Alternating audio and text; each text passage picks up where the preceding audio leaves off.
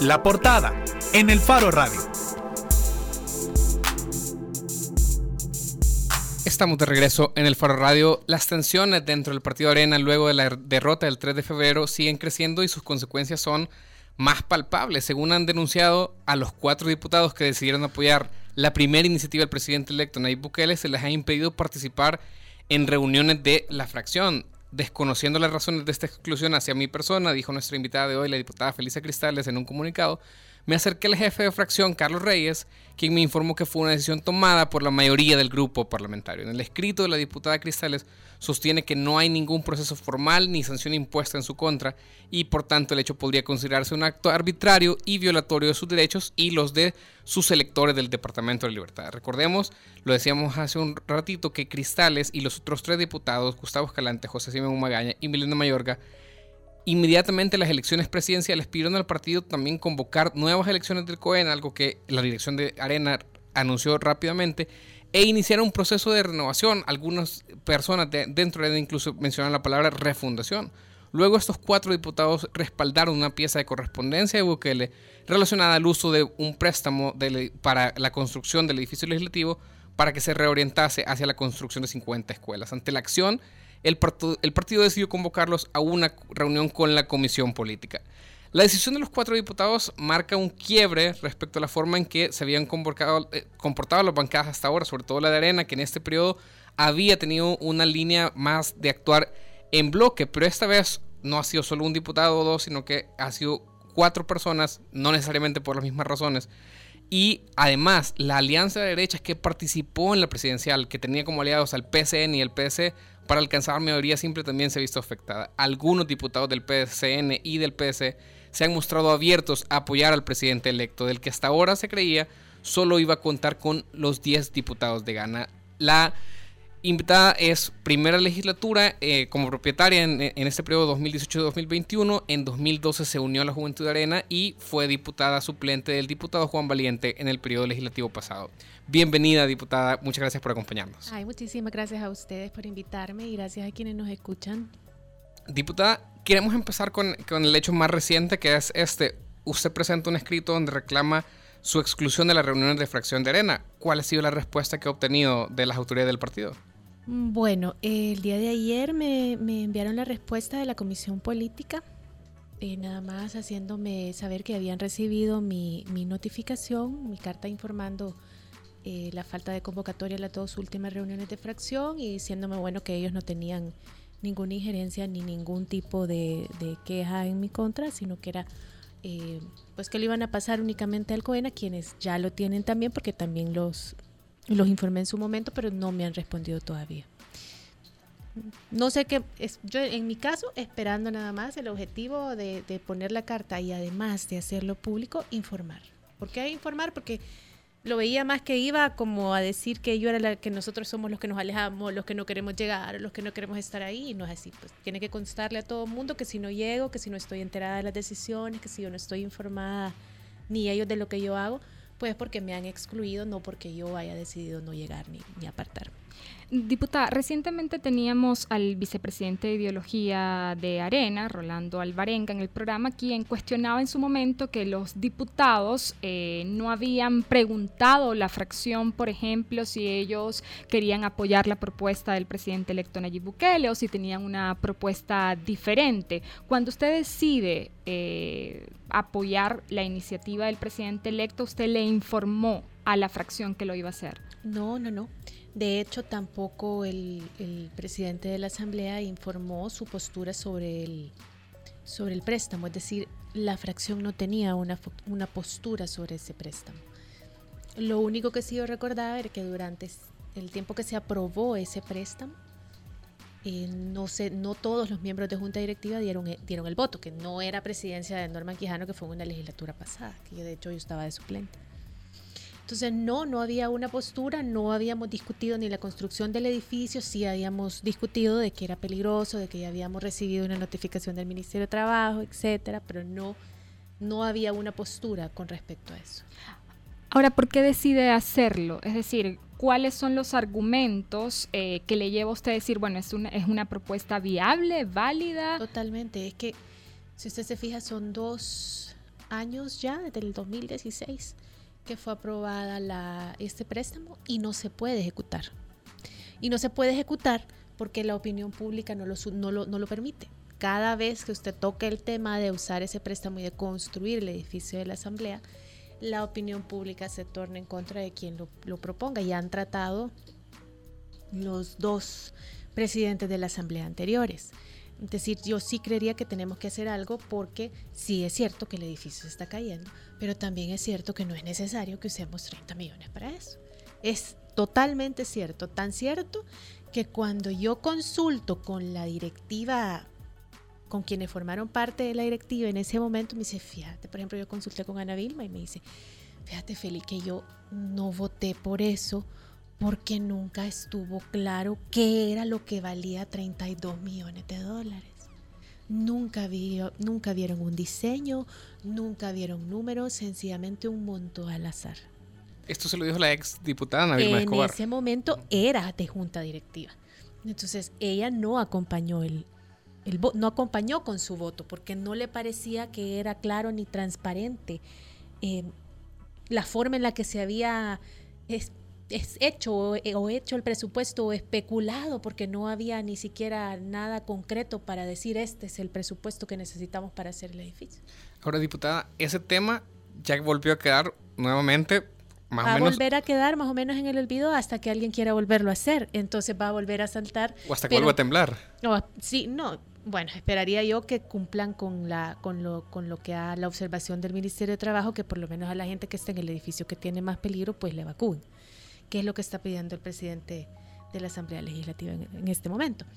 Pero em, lo, lo, grave de esto es que sí, vuelve a quedar en el olvido, pero seguimos pagando intereses. 80 mil dólares semestrales de intereses. A la fecha llevamos 240 mil dólares de intereses. Y otra consecuencia que queda es, digamos, este enfrentamiento entre estos cuatro diputados, usted una de ellas, y el partido. Se lo pregunto porque ya nos decía, le respondió a la Comisión Política, le dijo, no tenemos nada que ver, es el COENA, y el COENA todavía no le ha dado una ah, respuesta. ¿Y qué significa que, que, que sí le responde a la Comisión Política y no el COENA? No sé. Yo sé que da risa, pero en realidad no tengo ni idea de qué significa, ni tampoco me han dado alguna explicación de cómo lo están manejando. Lo único que sé es lo mismo que saben los medios que el presidente, el, jefe de fracción dijo que lo estaban manejando en privado. A mí cuando yo le pregunté, pues yo lo puse en la carta que era lo que me había dicho. Lo cierto, lo, lo, importante para mí es dejarlo por escrito. Es decir, que el día de mañana yo tenga que hacer un reclamo a otra instancia, a otro nivel, pues yo tenga todo documentado de cómo ha sido mi comportamiento y todo. Diputada, sí me gustaría volver al hecho de cómo fue el acercamiento con la iniciativa del presidente electo, porque claramente hay diferentes posturas que incluso dejan abiertas como, em, digamos, como hechos oscuros o pocos transparentes en cómo se da esa relación en vista de que estamos ante un nuevo escenario, ¿verdad?, político y en vista de que no es uno, sino que son cuatro diputados y más en otros partidos.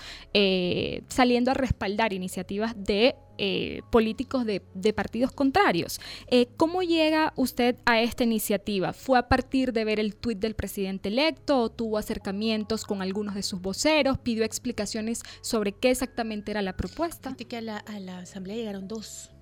No sé por qué, pero iban dos piezas. yo leí la de la renegociación con el y esa dije, si esta, a esta es a la que sí le puedo dar el apoyo. La otra, que era una reorientación, a mí no me quedó muy claro qué era lo que estaba planteando porque se era una derogación. La segunda que introdujeron. Sí, no, creo que era la primera. Creo que fue la segunda, la de Bessie. Entonces esa me pareció que no, yo no le encontré mucha, mucha lógica. A la que sí me pareció que era atinado pensar en que pudiéramos iniciar una, una negociación, lo cual hubiese sido factible si hubiera pasado la pieza, hubiera llegado a la Comisión de Hacienda si hubiera invitado al ministro, al presidente del BES, una discusión seria al respecto y que además a mí me hubiera gustado ver que el tema se tratara de manera seria y transparente y que viéramos un diseño y que viéramos realmente cuánto puede costar. Pero no fue así lastimosamente. Por eso le di el apoyo a esa específicamente. Igual después cuando llegó al pleno, por esa voté, por la otra no. Ahora, si, si mal no recuerdo por lo que hemos acá reporteado, que hemos estado directamente viendo lo que está pasando, primero fue la propuesta de eh, reorientar el préstamo, que incluso estaban los dos voceros del presidente electo, Conan Castro, Mario Durán, que estaban en la Asamblea Legislativa, y es en esa, en un primer momento, que usted y los otros tres diputados respaldan como pieza de correspondencia. no, es en la de en la del préstamo. Que fue presentada en la derogación del préstamo presentada por Osiris en la negociación del préstamo. No es, es que no sé, el término es bastante diferente, y negociar, porque derogar no se puede, porque no es parte del presupuesto. Lo que es parte del presupuesto es el pago de los intereses. Renegociar con el banco es otro término completamente distinto porque querría decir sentarnos en una mesa, que llegue a la comisión, que platiquen, porque son cosas que pasan y que ya han pasado en otros préstamos. Eso fue lo que yo apoyé. Incluso puede ver hasta la votación porque, porque yo no le di mi voto a la que hablaba de derogar. Perfecto. Ahora, diputada, y ahora, digo, el préstamo, ese tema ya lo decíamos, va a quedar más o menos otra vez enterrado por ahí, olvidado, mientras nadie lo vuelva a sacar. Lo que queda es su, su relación con el COENA. ¿Usted se siente ahora vetada por el COENA o se siente...? Yo no creo que tenga que ver con las autoridades del partido en sí. ¿Y con qué tiene que ver? Yo más creo que tiene que ver con un tema propuesto por el jefe de fracción. O sea, nada más. Porque recuérdese que yo me reuní con las autoridades del COENA, con las autoridades de la Comisión Política, incluso en presencia del jefe de fracción, que jamás trasladó cómo había sido la reunión. Es cierto, cada reunión fue diferente. A mí me precedieron dos personas anteriores, como que, que entiendo por lo que se ha escuchado, que la reunión estuvo bastante pues no, no tan cordial, los, los ánimos estaban medio alterados y todo. ¿Se refiere a los diputados Gustavo Escalante? Gustavo no llegó. Gustavo no llegó. Y Arturo y Milena. Entiendo yo que, que, la reunión fue en otros términos, pero el jefe de fracción estaba ahí y sabe que conmigo fue otra cosa, precisamente por lo que les estoy planteando. No fue un acto antojadizo, no fue que yo no lo analizara, no fue que yo decidiera darle el apoyo por darle el apoyo, fue sencillamente le expliqué mis razones, las razones verdaderamente de transparencia y verdaderamente de conciencia. Si la gente no quiere que use ese dinero, sí, no lo hagamos, solo mejor sentémonos, analicemos la posibilidad de renegociar con el banco y hagamos una cosa más lógica, más aceptada por la gente. Entonces, no tuvieron ninguna, ninguna objeción más que decirme, pero el partido se ve dividido y mi respuesta fue, bueno, que pasa es que yo creo que cada quien tiene derecho a discrepar, sobre todo cuando las declaraciones del presidente de la Asamblea eran yo voy a hacer el edificio y aquí mando yo, en, otras palabras, y tampoco fue algo, una postura que, que todos estuvieron de acuerdo, sino que fue una postura personal. Ahora, hay un hecho indudable y es que esta iniciativa, más allá de la coyuntura específica, es una forma del presidente electo de medir cómo hacer su capacidad de cabildear en la Asamblea Legislativa por votos, porque cualquier cosa que quiera hacer necesita 43, solo tiene 10. Totalmente. ¿Usted descarta que usted pueda haber sido parte, o sea, que, que, eso pueda haber sido parte de una maniobra, una estrategia para la campaña política electoral de Nayib Bukele o está consciente de ello? ¿Consciente de?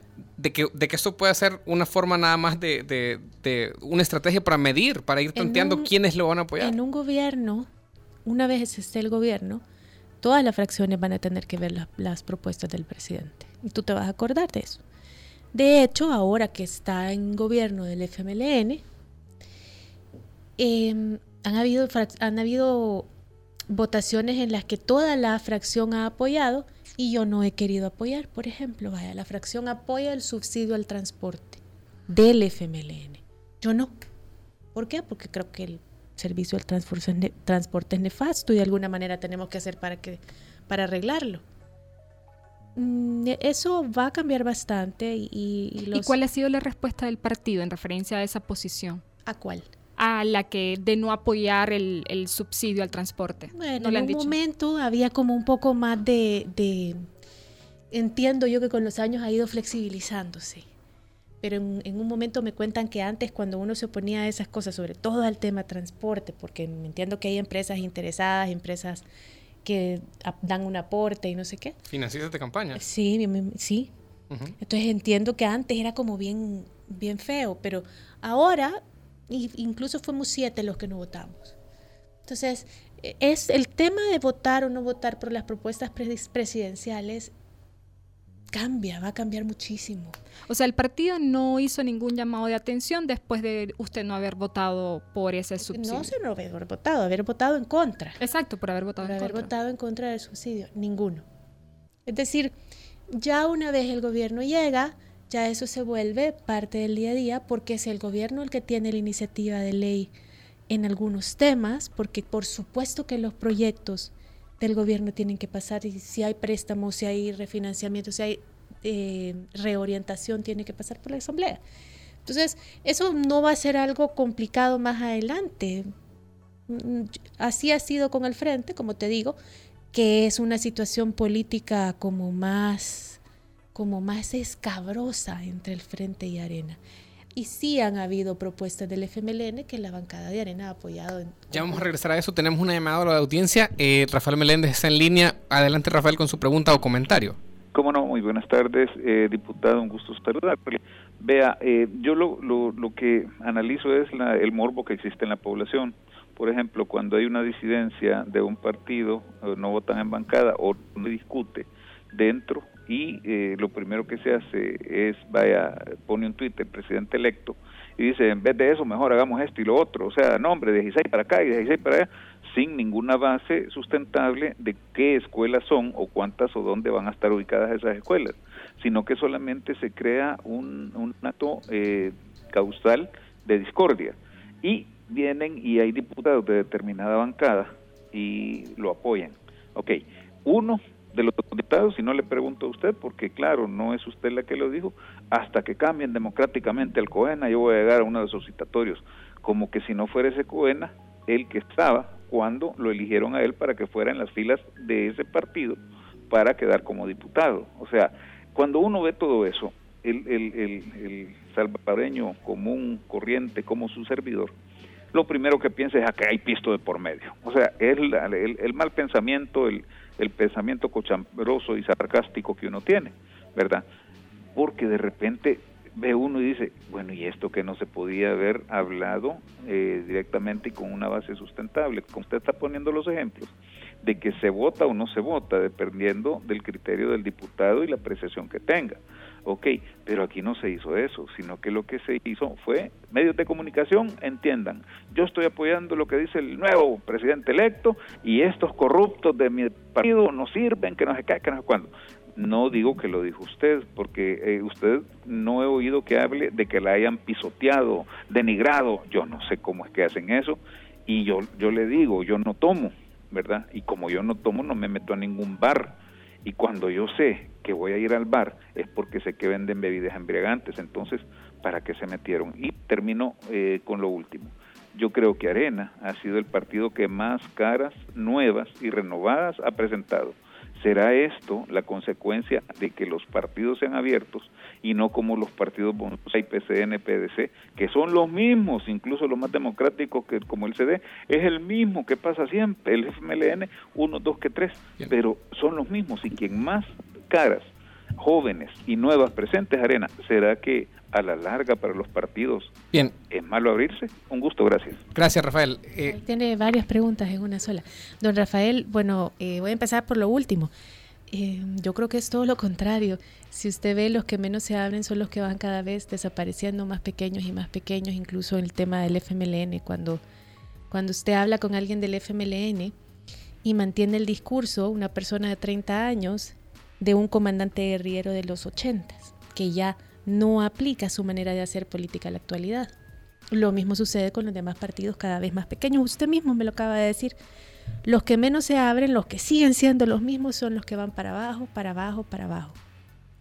Ahora, en cuanto a, a lo que me estaba diciendo, sí, bueno, yo tengo entendido que las reuniones con los demás colegas han sido distintos, que incluso Hubieron unos que no se presentaron, que mandaron una carta, que hubo hubieron otras personas que han expresado bastante malestar, como bastante disgusto.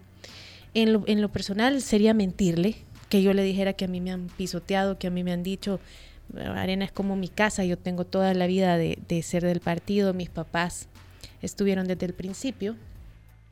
Ese es el trato bastante distinto. Incluso le voy a comentar que a manera de risa.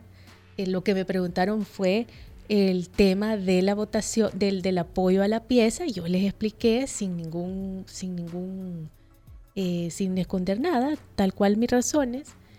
Pero yo me hubiera esperado, yo que iba nerviosa por el tema de la palabra dinosaurios.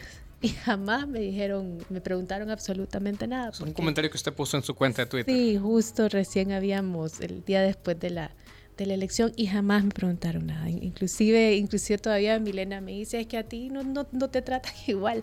No, pero es porque en realidad pues se puede decir que soy de la familia, pero a veces la cuña para que apriete tiene que ser del mismo palo.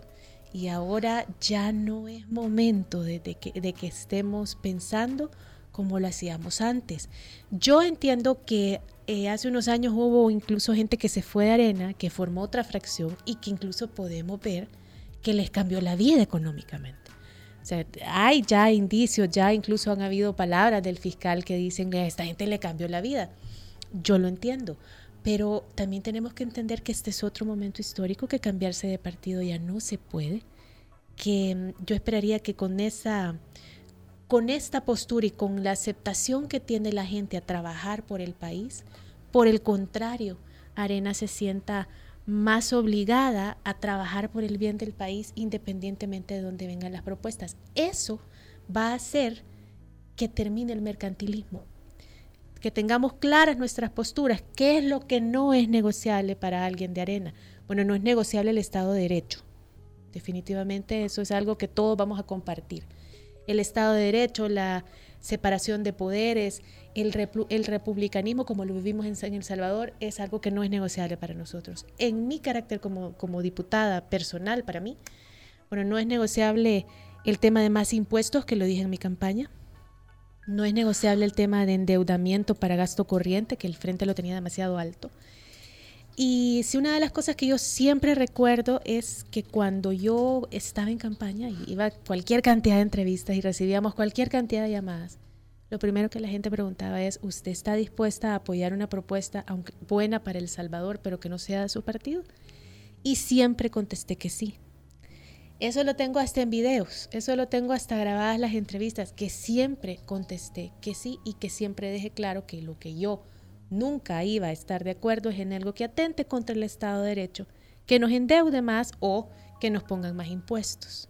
Diputada, el presidente electo en su plan de gobierno ha propuesto, por ejemplo, y él lo ha dicho claramente públicamente, que su gobierno va a ser un gobierno donde haya más impuestos para los ricos y que los, los pobres eh, graben menos, ¿verdad? Em, incluso ha propuesto un impuesto al patrimonio, renta mundial, impuesto predial. En esos casos entenderíamos que entonces Felisa Cristales no apoyaría una propuesta de ese tipo. No no, ni más endeudamiento en gasto corriente, menos. Eh, habían unas propuestas que nunca se llevaron a cabo de este, de incluso que eran sugerencias del Banco Mundial, que era sobre las reformas fiscales, porque hay demasiada cantidad de impuestos. Todo eso es un tema que tiene que llegar a la mesa y que tiene que llegar a la mesa de la Comisión de Hacienda, analizarlo, pero definitivamente más impuestos ya no. ¿Impuesto predial tampoco? no, ya impuesto ya no. O sea, mire, tenemos 22 nuevos. el problema siempre se menciona que los impuestos aquí son eh, regresivos y no progresivos, es decir, que las personas que son más grabadas son las que tienen menos ingresos. Mire, habría que ver, habría que analizar, habría que llevarlo a la comisión. Definitivamente una reforma fiscal fue una de las, una de las observaciones del Banco Mundial, pero como se han estado usando los impuestos ahora, definitivamente no. Ahora, el, Foro, el, Fondo Monetario Internacional en el año 2016, una de las cosas que propuso fue un impuesto al patrimonio, por ejemplo. Habría que ver, habría que ver una reforma integral, no un nuevo impuesto, una reforma integral de impuestos, que ese fue lo que estaba la propuesta y no entiendo por qué nunca se analizó con este gobierno, como que se dejó durmiendo, durmiendo el sueño de los justos esperaría definitivamente el presidente electo va a tener bastantes cosas que hacer en temas fiscales, va a tener bastantes problemas en temas hacendarios. Podemos estar esperando reorientación de recursos si las cosas se quieren hacer bien, sería lo oportuno, porque el gobierno actual está gastando muchísimo en gasto corriente, pero eh, ya en su momento será cosa, y se van a acordar, en su momento será cosa de análisis y lo bueno lo van a apoyar todos los partidos y lo malo no. Ahora, usted ha votado en contra de, eh, en el, digamos, ya se ha pronunciado en contra de este tema del transporte público y, no pasó nada. Hoy se pone, se pone a favor de una cosa que ni siquiera logra los votos, ni siquiera pasa y tiene esta consecuencia que ya no le, están convocando a reuniones de fracción. ¿Usted cree que esto sea sostenible? Eh, o sea, si, si, si, vamos a irnos a que, a que su, su posición de independencia con, con arena, es decir, de, de separarse incluso del bloque, no es una cosa coyuntural, sino que va a ser una actitud que usted va a mantener de aquí hasta, hasta que termine su periodo de diputada. ¿Usted cree que esto va a ser sostenible con su posición en el partido? El tema de independencia o de no estar convocada a las reuniones no ha sido una decisión personal, es que no me han invitado. El tema de independencia en temas de conciencia, en por qué sí votar o por qué no votar, eso ya viene desde antes y es parte del reglamento de arena no tiene nada que ver con invitarme o no invitarme a la reunión de fracción. ¿Usted no cree que esto tiene que ver con lo de Bukele? Tiene más que ver con un tema de percepción de estar siempre enfrentados con el partido contrario. Eso. Pero legítimamente le puedo decir que Arena ha votado con el frente en un sinfín de ocasiones, incluso por préstamos que no se han ejecutado, en fin, que temas que llevan a más endeudamiento. Diputada, usted después, previo a la reunión con la, con la Comisión Política, daba unas declaraciones a la prensa y decía que ahora era el momento, ya era hora de que vayamos aprendiendo lo que la población quiere. Ya veníamos conversando sobre impuestos y usted es muy clara, no más impuestos, sin embargo, ese puede ser uno de los temas que en una gran parte de la población eh, esté de acuerdo con que más bien lo hayas. Incluso el presidente electo puede seguir manteniendo su discurso confrontativo y salir diciendo, bueno, aquel diputado que esté con el pueblo deberá entonces eh, aprobar, por ejemplo, un impuesto al patrimonio o un impuesto predial. En ese caso, ¿qué va a pasar con Felicia Cristales? Habría que analizar la propuesta. Pero más, más impuestos yendo quién sabe a dónde. Porque ahorita tenemos una gran cantidad de impuestos que no sabemos a dónde se que nunca se han traducido, nunca se tradujeron en mejora, sino que solamente encarecieron la vida. Incluso hasta unos fueron ya eh, declarados inconstitucionales, como el de las transacciones bancarias. Entonces, eh, hay que ver, esas cosas se analizan. Por supuesto, al análisis y a la, a la discusión todo el tiempo. Eso así debe de ser. No tenemos que tenerle miedo a discutir un tema, no tenemos que tenerle miedo a hacer público un tema y a eh, describir todos los detalles. Tampoco tenemos por qué vernos como enemigos. Por Dios, seguir criando jóvenes que se sienten enemigos uno del otro, aquí todo el mundo es salvadoreño. La propuesta de renegociación que usted apoyó fue presentada en su momento por los diputados Osiris Luna y Reinaldo Carballo. ¿Ellos eh, tuvieron algún tipo de acercamiento con usted? ¿Cabildearon esos votos para que hubiese, eh, para que lograra pasar? Yo llegué y pedí la pieza y la leí. Por eso es que si usted ve, yo no, yo no voy en ninguna de las fotos con ellos, porque yo llegué y pedí las dos piezas y vi cuál es razonable, cuál no, y voté por la que me pareció razonable. Mire, diputada, y decía, no tenemos tanto tiempo, decía que, eh, hay, que hay que estar abiertos a todas las discusiones, ya mencionaba un tema con el transporte público, en otra entrevista televisiva en TSS usted mencionaba que hay temas en, como de medio ambiente que no se pueden tocar en arena, como el tema del plástico, porque alguien se molesta y no podemos seguir protegiendo intereses de, de grupos privilegiados. ¿A quiénes se refiere? O sea, ¿eso le, han detenido iniciativas de ley a usted? No solamente que me han detenido, que me han reclamado. Eh, y hay todavía más, vaya, por ejemplo... ¿Y quién le reclama? Eh, te llaman a reuniones, mire, venga, fíjese que queremos hablar con usted. ¿El partido? Hay, no, el partido, incluso han habido cosas personales, ¿verdad? Que lo buscan a uno como diputado y que le dicen... Financistas. Sí, que yo, no, gracias a Dios, a mí ninguno me ha financiado a mí, pero... ¿Y quién la financió usted? A mí la única persona que me ayudó fue Javier Simán, la única persona que me ayudó con un evento. La única persona. ¿Y el resto de su campaña? El resto de mi campaña, tuve donaciones, por ejemplo, de MUPIs, de diferentes eh, cosas de publicitarias. Luego... ¿Donaciones de particulares o de empresas? Donaciones de particulares. Particular, toda la gente fue particular. No tuvo nada que ver con, con un tema de empresas o con intereses gracias a Dios, porque realmente eso, eso, eso es una de las cosas que, que, cobra una factura.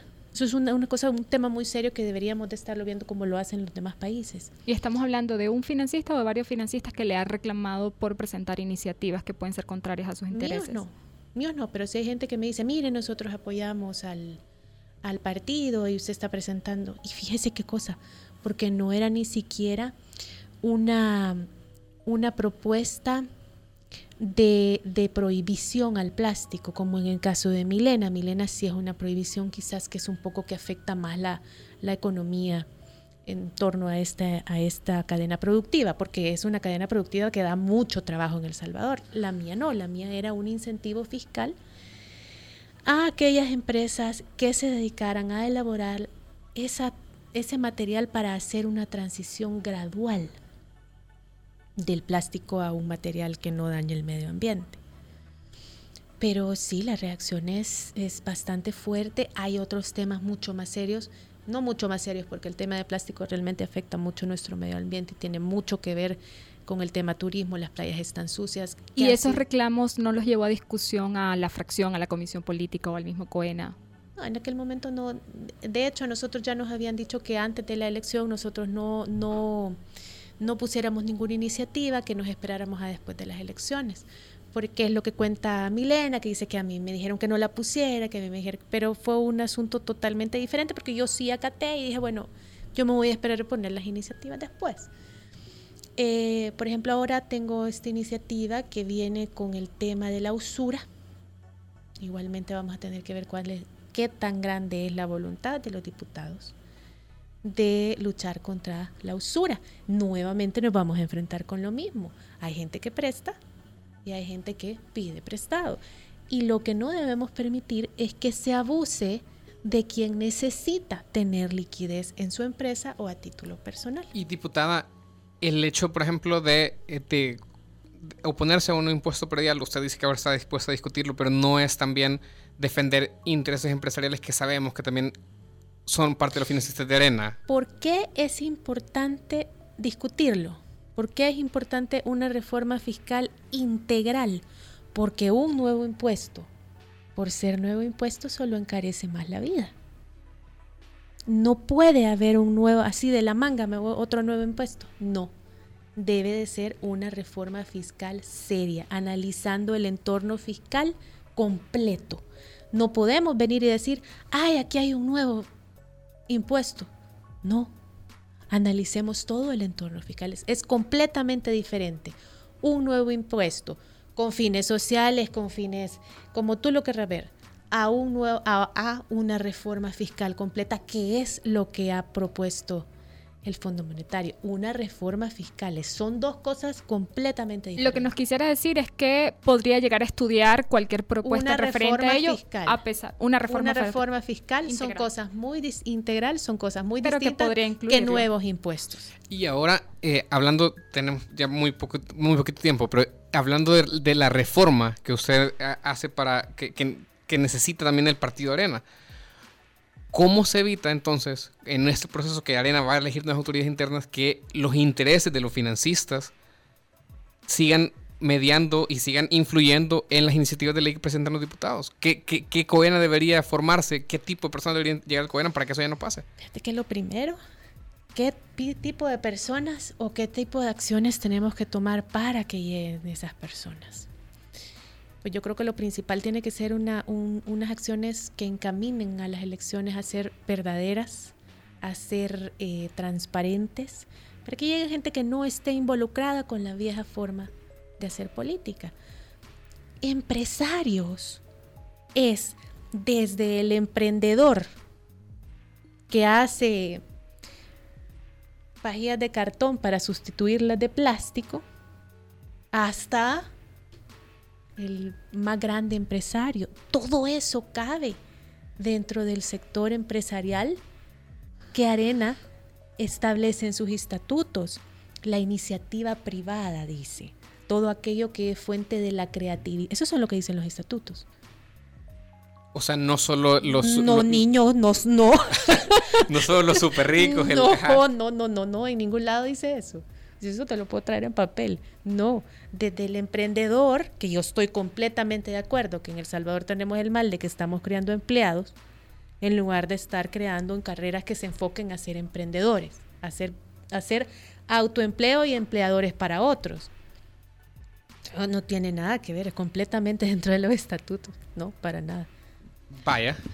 Tenemos que irnos porque se nos fue el tiempo. Y me quedan como 25 mil preguntas más, pero vamos a seguir platicando. Gracias por acompañarnos en este programa, diputada Felisa Cristales. Ok, muchísimas gracias a todos los que nos escuchan y bueno, gracias por la atención, por haberse quedado con nosotros y gracias al programa. Vamos a seguir pendientes de su proceso también con el COEN, a ver si, si que, finalmente se resuelve. Todo va a salir bien, ya vas a ver. Qué optimista. Eh, hacemos una pausa y ya volvemos al Faro Radio.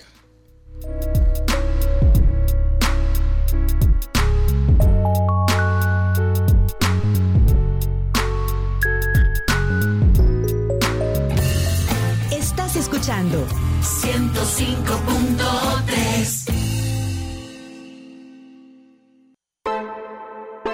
Soy excavadora ciudadana porque necesitamos medios independientes que vigilen a los poderosos. Soy excavador ciudadano porque apoyo a que se destapen casos de corrupción de los funcionarios públicos. Soy excavadora ciudadana porque creo que el buen periodismo contribuye a construir mejores democracias. Desde hace 20 años, El Faro hace periodismo sin ataduras a intereses políticos ni económicos, y necesitamos tu apoyo para seguir, para crecer, para incomodar más. Únete a la excavación ciudadana y ayúdanos a hacer más periodismo investigativo. Entra a excavación.elfaro.net. El Faro, 20 años haciendo periodismo independiente.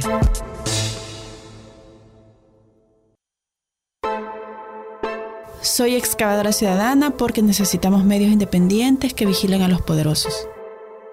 Soy excavador ciudadano porque apoyo a que se destapen casos de corrupción de los funcionarios públicos. Soy excavadora ciudadana porque creo que el buen periodismo contribuye a construir mejores democracias. Desde hace 20 años, El Faro hace periodismo sin ataduras a intereses políticos ni económicos, y necesitamos tu apoyo para seguir, para crecer, para incomodar más. Únete a la excavación ciudadana y ayúdanos a hacer más periodismo investigativo. Entra a excavación.elfaro.net. El Faro, 20 años haciendo periodismo independiente. Todos los sábados, agrégale un plus a tu fin de semana y disfruta de los tracks del momento. Evelyn Álvarez te los presenta todos. Del 20 al 1 en Plus 20, el conteo musical de la semana con los éxitos favoritos. Plus 20, todos los sábados de 10 de la mañana a 12 del mediodía por punto 105.